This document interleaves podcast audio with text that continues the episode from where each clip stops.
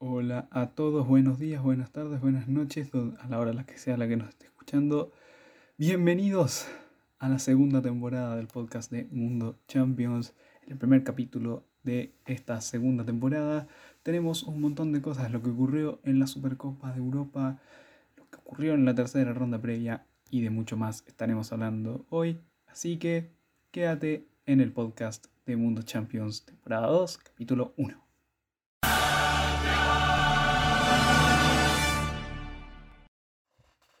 Bueno, gente, no sé qué les pareció esta nueva intro que le pusimos al podcast. pongan su opinión donde sea. Bueno, de, bueno, la verdad es que no puedo poner opiniones aquí en el para este podcast, pero bueno, em, temporada nueva, em, cosas nuevas y eh, un nuevo comienzo en el podcast de Mundo Champions. Em, y antes de empezar con esta nueva temporada voy a disculparme por lo que ocurrió la temporada pasada, que los finales de la temporada, que fue lo más importante, no lo hice. Estuve muy ocupado con cosas de la universidad, entonces me quitó mucho tiempo y eh, la verdad es que me dejó, no, no tuve el tiempo ni las ganas de terminar la temporada y terminó en el capítulo 23. Y bueno, la verdad es que me disculpo por eso.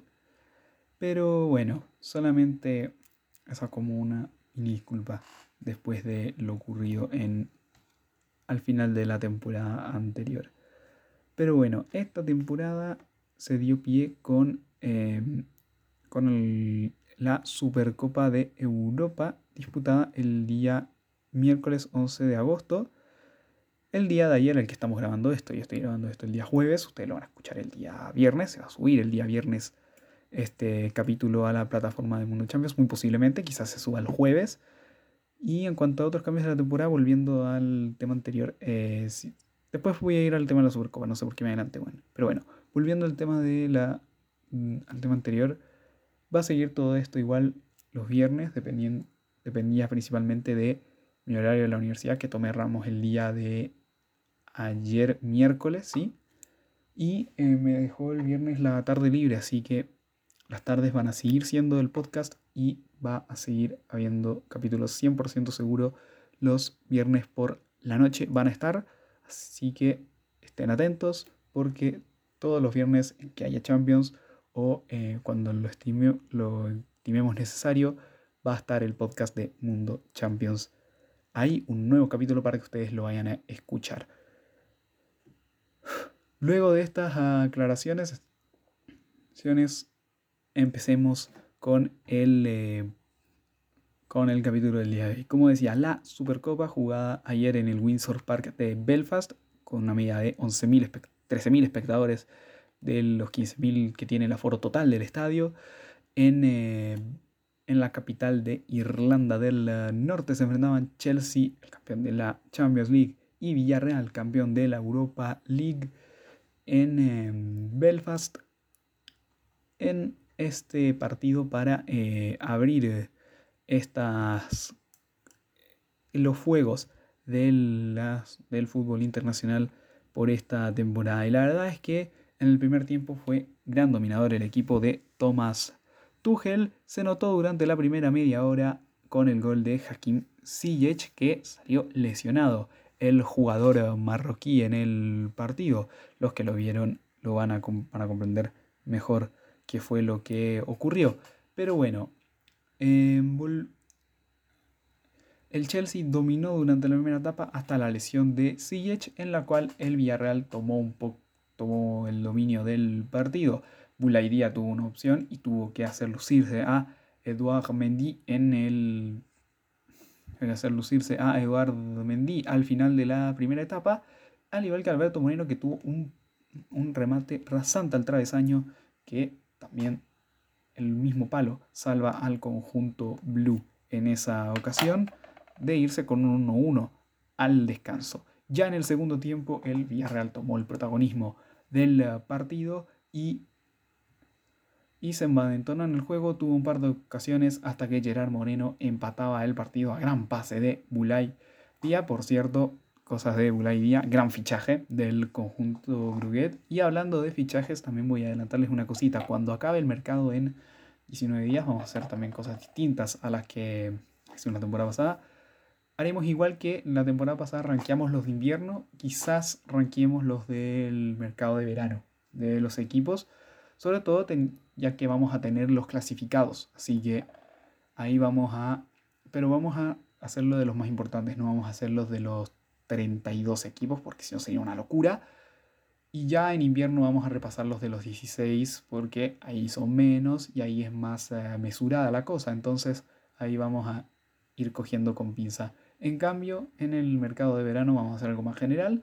Y quizás si es que el tiempo, voy a revisar aquí al tiro el calendario.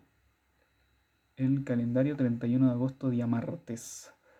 Si es que queda tiempo el día martes, porque los martes voy inicialmente presencial a la, universidad. O si no llego muy cansado, vamos a, vamos a ver si hago un directo de, Deadline Day. ¿sí? Dependiendo de lo que tenga esa semana, voy a ver si es que tengo, si es que hago algún directo sobre el, el Deadline Day, los últimos fichajes que se vayan dando, en fin. Todo eso lo van a saber a su debido momento en el podcast de Mundo Champions, así que Nada más que decir que me sigan en mi Instagram, que sigan también en... Em, que, me, sigan en mi Instagram y también sigan el podcast en Spotify. En Instagram voy a estar informando algunas cosas. También suscríbanse al canal de YouTube, que esta semana, que en las últimas semanas subimos dos videitos. Subimos la previa del partido que estábamos analizando y em, también algo de la tercera ronda. Bueno, volviendo al partido, terminaban los 90 minutos con el empate 1 a 1, tiempo extra en el que no pasó mucho, el Chelsea se veía más entero y tuvo un par de ocasiones más para, para, terminar por matar el partido. Y, em, y en el minuto 119 ocurre casi lo impensado. Hay penales. Hay... No, dije lo impensado porque sale Eduard Mendy reemplazado y entra Kepa Rizabalaga y Tomás Tuchel se fue duro a las estadísticas con Kepa que tenía mejor ratio de paradas de penales que Eduard Mendy y la verdad es que sorprendió en inicio tanto, tanto Kepa en la tanda de penales como también la reacción de Mendy al ser reemplazado. No hay rencor entre ellos, se nota que el ambiente está muy tranquilo en la portería del conjunto blue, así que todo está bastante, todo se, notó bastante bastante relajado, bastante tranquilo en, em, durante el encuentro. Y eso fue, jugó Kepa un minuto hasta que después llegaron los penales en los cuales el Chelsea se terminó por hacer con su segunda Supercopa de Europa y la primera desde los 2010 hasta el día de hoy, que ya había llegado a tres finales. Fue apuleado por el Atlético de Madrid en el 2012, le ganó el Bayern en penales al año siguiente, le ganó el Liverpool también en penales al año siguiente y ahora los penales le sonríen frente al Villarreal este año, así que bastante bien para Tuchel que empieza la temporada con, su, con un nuevo título y veremos cómo será el Chelsea ahora que se oficializó la llegada de Lukaku justo este mismo jueves 12 de octubre y de hecho voy a dar mi opinión en un rato más en el eh, un rato más en este capítulo de hoy después del siguiente tema. En fin, un partido de pretemporada que deja, sobre todo también, yo lo habíamos analizado en la previa del en el canal de YouTube, veíamos también las pretemporadas, el Chelsea acabó invicto en la pretemporada, en cambio el Villarreal no había ganado ningún partido, entonces eran, eran, eran si bien distancias mínimas se podían notar y se notaron en el, en em, el partido del día de ayer. Un Villarreal que tuvo muchas bajas durante esa pretemporada que lo dejaron prácticamente, que lo dejan sin eh, opciones prácticamente de... Em, eh, que lo dejaron sin opciones de, em, de tener tanto recambio en la pretemporada y aquí en la y en esta y en esta final hizo lo que pudo, pero se nota que no pudo, que no pudo contra todo un campeón de Europa como es el Chelsea. Y se llevó el partido del conjunto blue, un nuevo título a sus vitrinas y como dije, la segunda Supercopa de Europa del conjunto londinense. Bueno, pasamos ahora a el segundo de los eh, tres temas que tenemos presupuestados en este capítulo. Voy a disculparme si es que el capítulo es eh, un poco más corto que los tradicionales de Mundo Champions que duraban entre una hora, 40 minutos. Ahora este recién lleva 10, bueno, en, aquí viéndolo en el... Tengo acá el código de tiempo en mi, teléfono que estoy grabando el audio, pero bueno. Eh, vamos con el siguiente tema, lo que decía. Vamos con las rondas previas de la Champions, porque recordemos de que ya hay 26 equipos clasificados directamente y quedan 6 por eh, verse. 6 que van a ir al último bombo y esta semana se jugó la tercera ronda previa, la penúltima de em, la penúltima previa a la verdadera ronda previa, al playoff previo. Vamos, aquí quizás haremos una mini previa porque pienso, tengo pensado también hacer un video en Mundo Champions. Voy a ver si es que lo hago el lunes, si no llego muy cansado, o el, eh, o el domingo. Voy a ver como les dije, estoy un poco corto de tiempo porque el lunes vuelvo a la universidad después de mis vacaciones, se me, se me empiezan a, puede que se me empiecen a descuadrar cositas, así que ahí voy a ver, pero este fin de semana estará la previa tal como lo hicimos el año pasado, de hecho tuvo bastantes visitas, Juan, me sorprendió que un video como ese tuviera tantas visitas, Juan, la previa de la, de la ronda previa, valga la redundancia, la previa del playoff, porque para no ir palabras. Vamos con todos los partidos del día martes, estas 10 eliminatorias que se jugaron. Sheriff 1, Estrella Roja 0, el conjunto molavo de la policía gringa, que venció por la mínima al eh, Estrella Roja. La verdad es que eh, voy a decir también mi... Eh, bueno, me equivoqué mucho en, en mis predicciones, weón. Tuve 6 de 10 en esta ronda si quieres ver ir a las predicciones, anda al video de, del que te hablo que subí al canal de Mundo Champions. Voy a dejar en la descripción del podcast el link al canal. No sé si al video, pero al canal sí, para que vayas a ver ese video, conozcas mis predicciones y veas, eh, y veas al final el, este gran porcentaje, 60% de acierto. Y voy a ir también contabilizándolo, también yendo fecha fecha a fecha en la fase de grupos y también en esta nueva fase previa. Vamos con los resultados de la clasificación de esta UEFA Champions League. Sheriff 1, Estrella Roja 0, Slavia Praga 1, Ferencváros 0, Shakhtar Donetsk 2, Genk 1, Midtjylland 0, PSV 1, Ludogorets 2, Olympiacos 2. El Ludogorets pasó por penales. Mónaco 3, Esparta Praga 1, Young Boys 3, Cluj 1, Benfica 2, Esparta de Moscú 0, Legia Varsovia 0, Dinamo Zagreb 1 y Rangers 1, Malmo 2.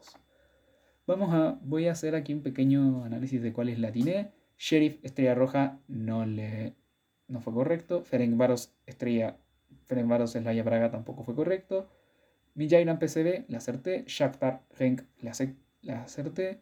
Ludogorets Olympiacos no la acerté. Monaco Sparta Praga la acerté. Young Boys Cluj la acerté también.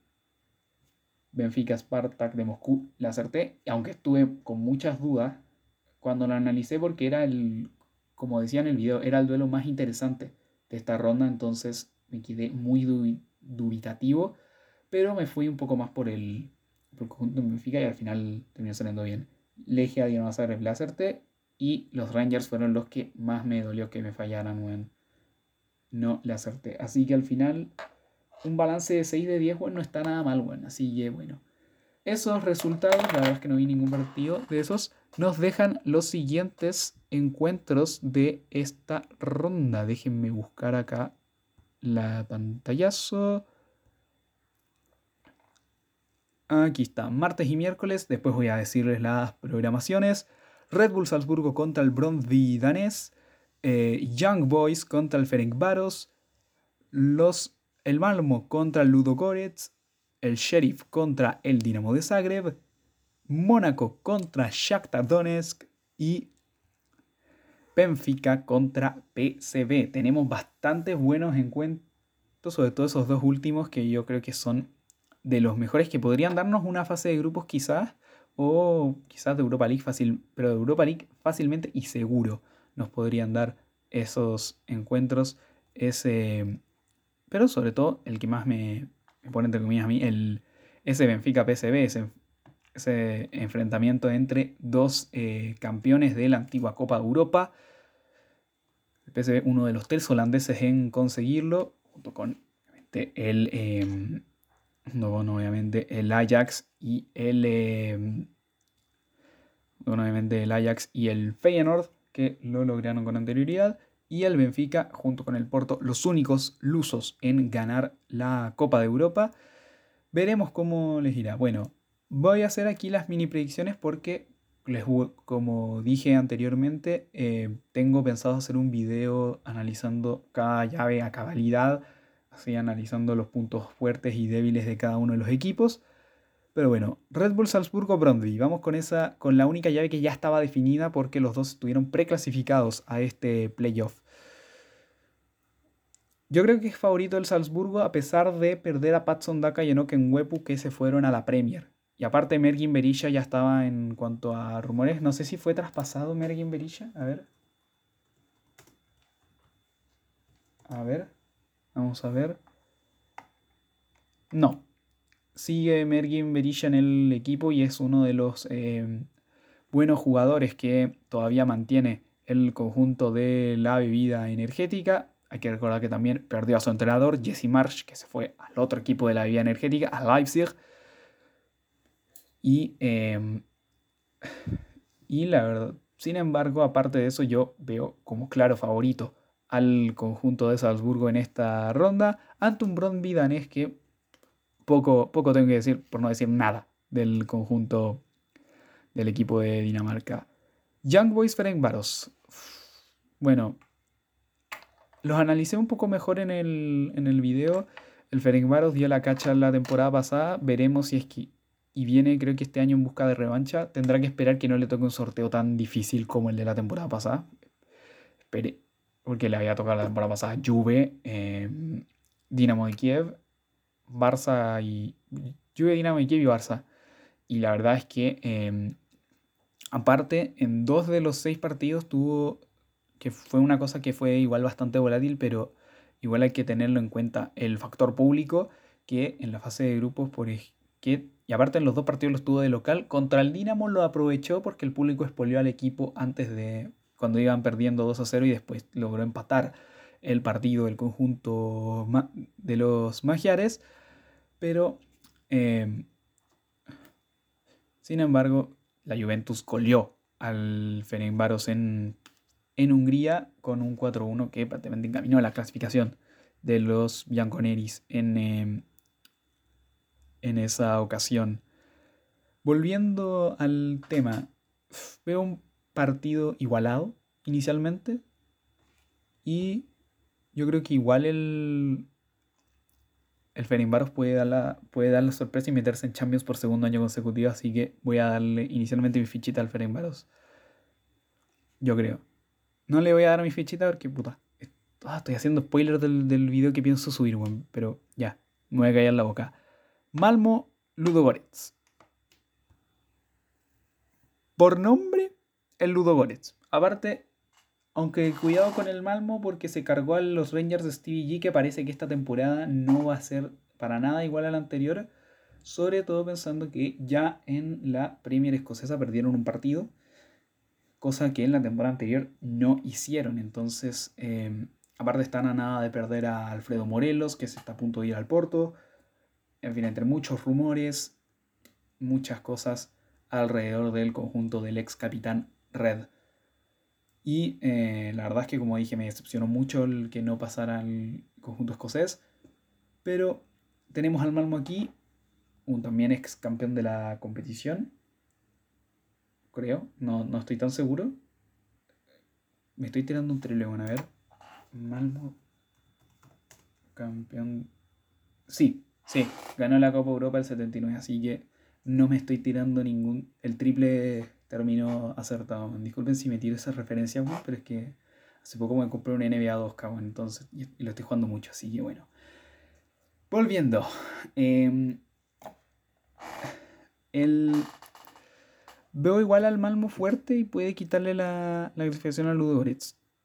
Es, es un duelo tirar una moneda al aire, culiao. Así de, así de difícil es este. Uno que no es tan así es el Sheriff Dinamo de Zagreb.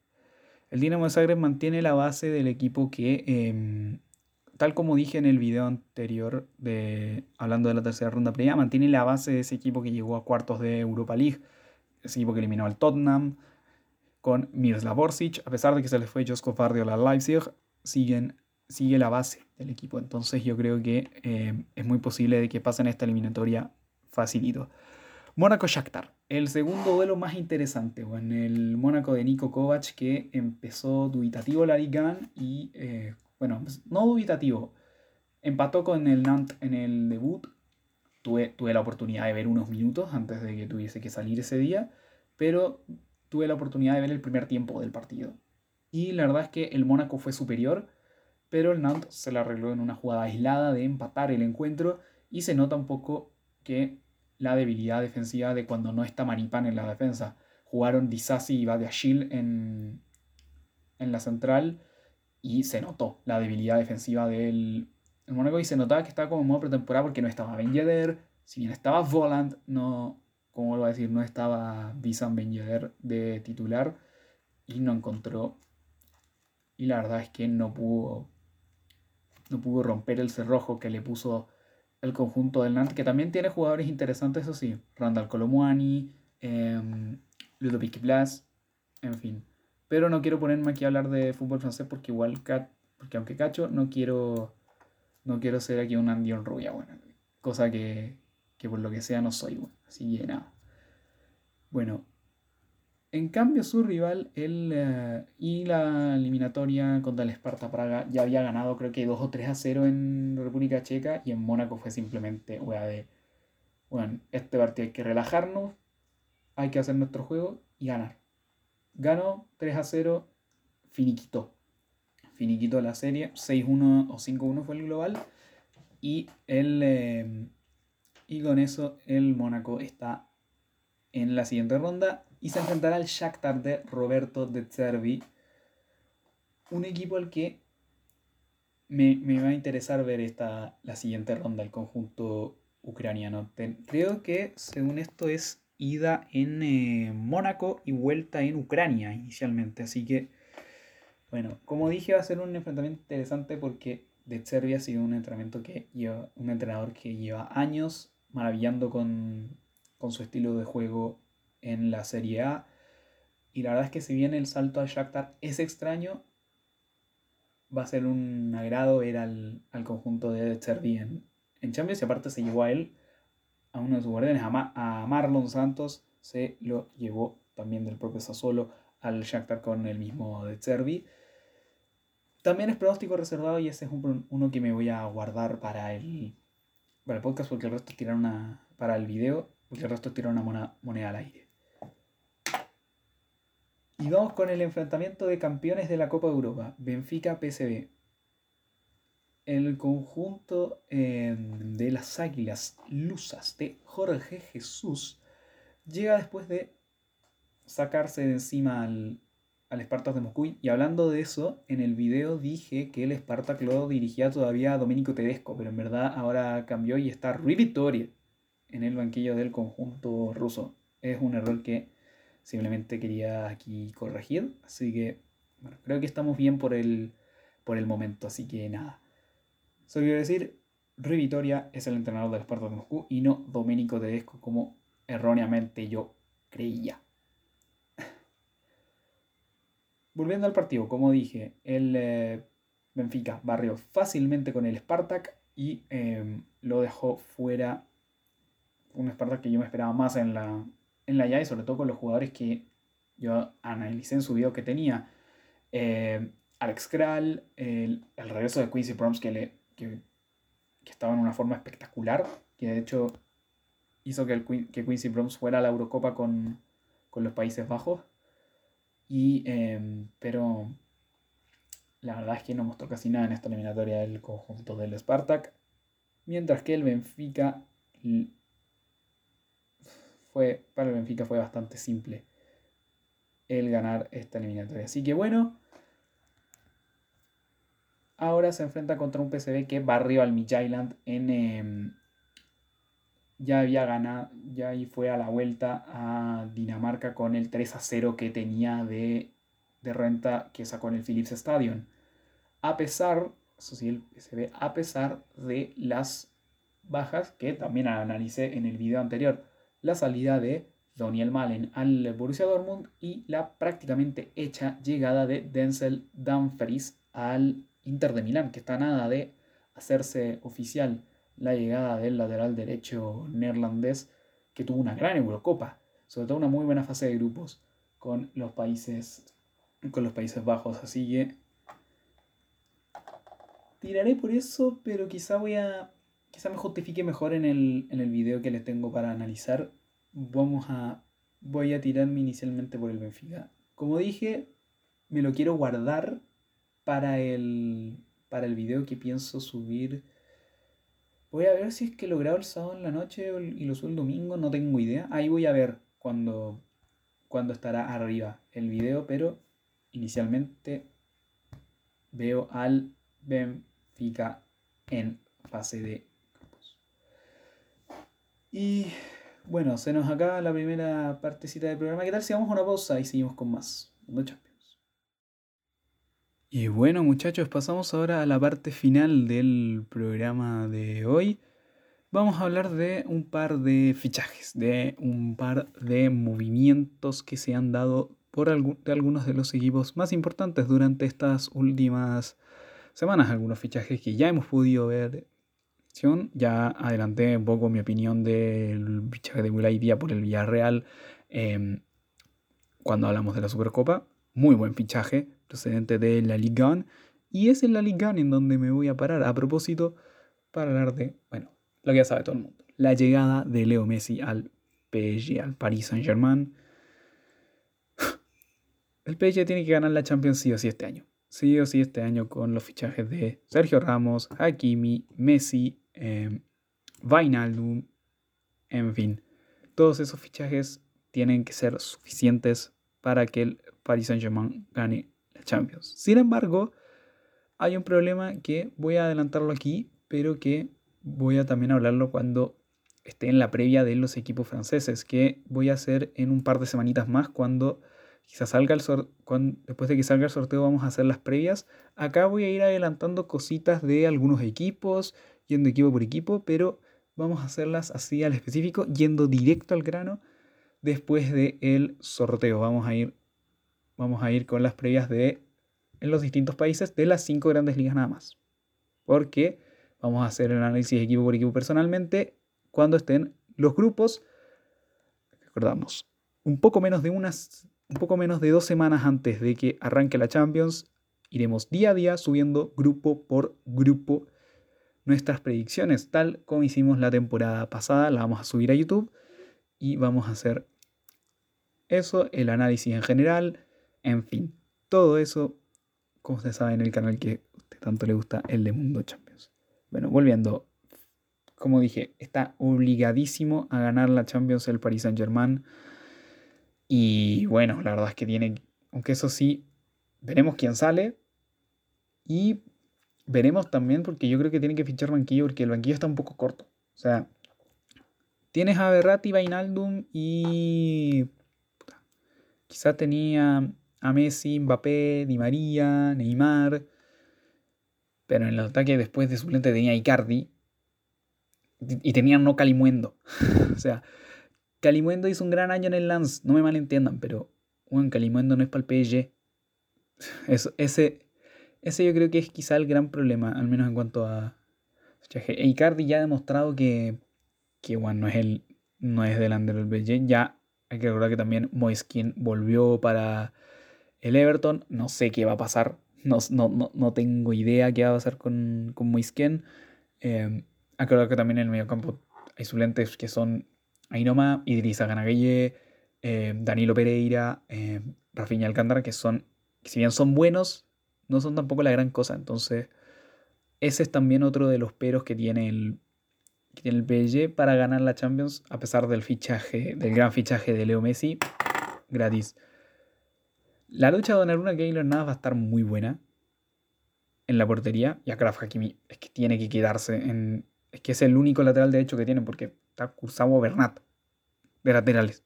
Kursavo Bernat. Hay que recordar que también Michel Baker se fue al Leverkusen. Entonces, ahí ya. Ahí ya perdís recambio. Ahí Bernat, menos mal, volvió de la, de la lesión que había tenido. Que desde la jornada 4 de la temporada pasada se fue por toda la temporada. Decía que volvía en abril, no volvió y se quedó toda la temporada fuera. Juan Bernat sigue. Ese es como algo bueno para Pochettino de que vuelva al lateral valenciano. Pero vamos ahora a hablar y bueno, volviendo al punto del PSG, el PSG está obligado a ganar la UEFA Champions League esta temporada. Si no, Pochettino se tiene que ir de por vida y una decepción casi como la de Allegri en la Juventus, pero bueno, que estuvo años con un gran plantel y no ganó la Champions. Llegó a un par de finales, pero no se le dio. Pero siento que me estoy yendo la rama. Volvamos. Sigue eso. PSG obligado a ganar la Champions. Y uno que tiene que ser contendiente está en la Premier League y sobre todo que tiene que defender su título de la mejor manera posible. El Chelsea.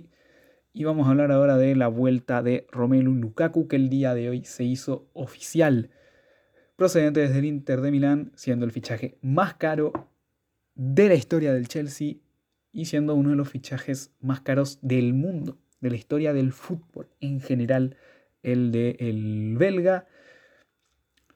Es uno de los mejores delanteros del mundo. Se fue del Manchester United muy mal y en el Inter, a pesar de que estuvo apenas dos temporadas, dejó imágenes para el recuerdo. Se va con un título, el de la Serie A, y siendo jugador determinante y deja a un Inter muy mal herido en cuanto a jugadores. Se le fue a Kraft, se le fue, em, se le fue Lukaku y la verdad es que simplemente tenían que, es porque tenían que vender por la crisis económica que está pasando el club milanista en este momento. Entonces se entiende, pero a la vez deja, deja vender a sus dos piezas vitales, a dos piezas claves en el título de la Serie A. En fin, un, un delantero que ahora está mucho más hecho a como lo ficharon desde el, desde el Anderlecht en 2013 creo que fue, o 2012. 2012 lo mandaron seguido al West Brom, después en el Everton fue uno de los mejores delanteros de la Premier League, aunque solamente en Dos temporadas te voy a decir dos. Las dos últimas que tuvo en el Everton antes de que el United lo fichara fueron temporadas bastante top de Lukaku. Y de hecho estuvo en el. De hecho estuvo en el 11 de, la temporada, en su última temporada en el Everton. Fue uno de los delanteros del 11 de la temporada. Veremos si es que esta temporada lo hace. Hay que ver. Hay que ver con el gran delantero belga. Pero es un. Aparte, era un delantero hecho a la medida del Inter. Y ahora yo creo que es un delantero que puede acompañar bien a, Timo Werner en punta. O veremos si le quita el puesto de plano. Y habrá que ver qué pasa con Tammy Abraham. Se dice que lo quiere la Roma. Se dice que puede ser bueno un retorno a Aston Villa. No sé. ¿Quién sabe? Con, em, con el bueno de eh, Romelu Lukaku. Está ahí. Y también con Tammy Abraham y todo lo todos los fichajes del Chelsea. Gran trabajo de Marina Granovskaya en esa parte de fichajes. Como no empieza a rendir, cuidado que se le puede caer la noche a, a Tuchel. Así que bueno. Bueno, disculpen ese brinco. Llegó mi madre, así que bueno, voy a hablar bajito. Y bueno, eso ha sido en cuanto a otros fichajes. Eh, el Real Madrid en cuanto a otros equipos, el Real Madrid acaba de mandar seguido a, eh, a de vuelta al Mallorca por segunda temporada. Y bueno, una, una buena decisión, pero una vez más, pobre va a ir de sesión en sesión y se sabe que no está preparado para el Real Madrid, obviamente, pero bueno, no va tanto. Déjelo tranquilo, el pobre ataque. Así que bueno. Ya tuvo suficiente con, con no poder conseguir ninguna medalla en los Juegos Olímpicos con Japón, así que bueno, pobre perdió la final por el bronce con México 4-1. Bueno, esos son como esas son como nuestras noticias y también como ya veníamos adelantando. Al hablar del PCB, Denzel Dumfries está casi listo, ya es noticia del corri el Corriere los Sport, ya lo tiene, lo dice que ya es un hecho, lo mismo dice Gianluca Di Marzio, que ya es un hecho la llegada de em, Denzel Dumfries al Inter de Milán. Va a ser una gran cifra después de el después de la venta de Akraf Hakimi al Paris Saint-Germain que fue la gran una de las grandes ventas del Inter después de la venta de Romelu Lukaku, de la cual también ya hablamos eh, en instantes anteriores. Y bueno, la verdad es que no nos queda mucho de lo que hablar. Solo voy a hacer así como una última pregunta que debía haberle hecho en el principio, pero ¿cómo han estado ustedes? Los que están aquí detrás, respondan así. ¿Cómo han estado? ¿Cómo han estado su, su invierno, sus vacaciones, si es que todavía siguen estando? ¿Cómo ha estado todo este no se mete en la universidad, no sé. Y bueno, la verdad es que no sé con qué más reinar. Hasta aquí ha llegado el, video, el podcast del día de hoy. Espero que les haya gustado. No olviden seguirnos en todas las plataformas de escucha favorita. Spotify, Apple Podcast, Google Podcast o cualquiera en general. Seguirme a mí en mi Instagram personal, lo que 45 y suscribirse al canal de Mundo Champions porque ahí estamos subiendo también hartas cosas. Como dijimos en el capítulo anterior, ya hemos subido dos videos anteriores que a pesar de que tuvieron una cierta caducidad, ya, em, ya están ahí por si lo quieren ver. Y bueno, no sé qué decir, los veo la próxima semana. Vamos a analizar la ida de los playoffs, si es que los alcanzó a ver algunos y los fichajes que se estén dando por el camino, además del el inicio de las ligas, porque hay que recordar que mañana arrancan la Bundesliga, la Premier y creo que la Liga. No estoy tan seguro, pero creo que también arranca la Liga. Y eso, bueno, pude haber hablado también de las predicciones, pero bueno, la verdad es que quise hacer este capítulo un poco más cortito.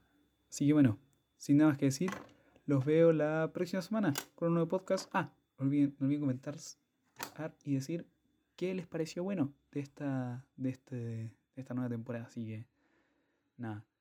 Los veo la próxima semana con otro capítulo de Mundo Champions. Adiós.